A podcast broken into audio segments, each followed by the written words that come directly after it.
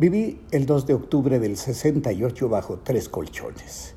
Viví entonces en la Torre Revolución de 1910 de Tlatelolco.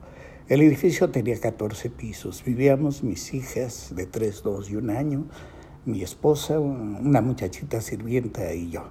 El departamento, dos recámaras, un baño, cuarto de servicio, tendría unos 80 metros cuadrados.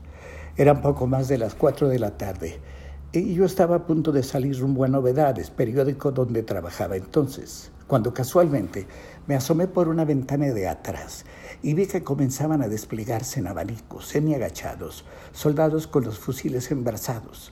Mujeres de los pisos altos comenzaron a asomarse y a arrojarles bolsas de papel de estraza llenas de agua. Vengan a matar más, les gritaban. No tienen idea de lo que hacen, le comenté a mi esposa. Tres días antes, en la madrugada, habían llegado en tres o cuatro camiones con gran estruendo, gritos, frenazos, eh, muchachos vestidos de negro con guantes blancos, armados con lo que parecían metralletas, que saltaron de los camiones, entraron a una escuela del poli que estaba frente a mi edificio, dispararon y salieron, prepararon a los camiones, arrancaron y se esfumaron. La escuela estaba vacía. Al día siguiente había pintura como manchas de sangre, pero era pintura en la fachada.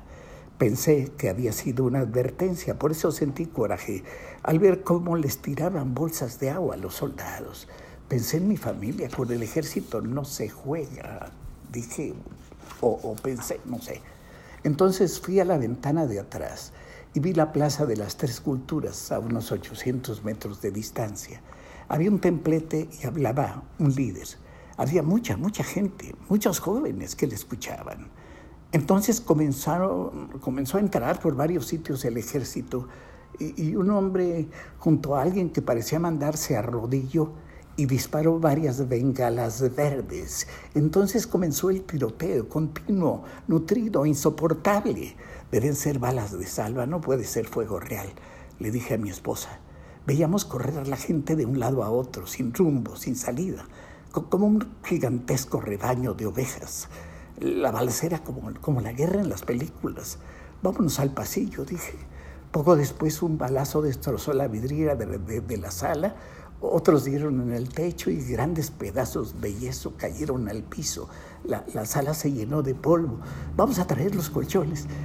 Vamos a dejar a las niñas en el pasillo. Quédense aquí. Jalamos los colchones, formamos un manojo humano y nos metimos abajo de los colchones, estuvimos ahí quietos, en, en, en silencio. Si, si, mis hijas se espantaron, debieron hacerlo, no lo recuerdo. Mi esposa y yo no compartimos nuestro miedo, tampoco la muchachita sirvienta.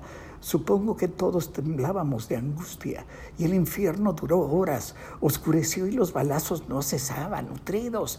De hecho, no recuerdo cuándo cesaron de todo en la escalera comenzaron a escucharse pisadas de botas, subían, bajaban, luego patearon la puerta.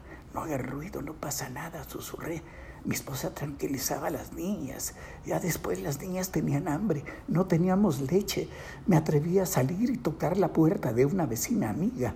Por fortuna abrió y nos dio una botella de leche. Pasamos así la noche. Al día siguiente, solo a eso de las dos o tres de la tarde, pudimos salir con una maleta que revisaron soldados en la planta baja del edificio. En la salpicadera trasera de mi pequeño auto Renault color plata uh, estaba la huella de una mano ensangrentada. Tomamos rumbo a Toluca. ¿Cuántos murieron? ¿Quién disparó primero? ¿Quién ordenó aquello? No lo sé. El responsable soy yo, dijo Díaz Ordaz en el Congreso. Los diputados aplaudieron.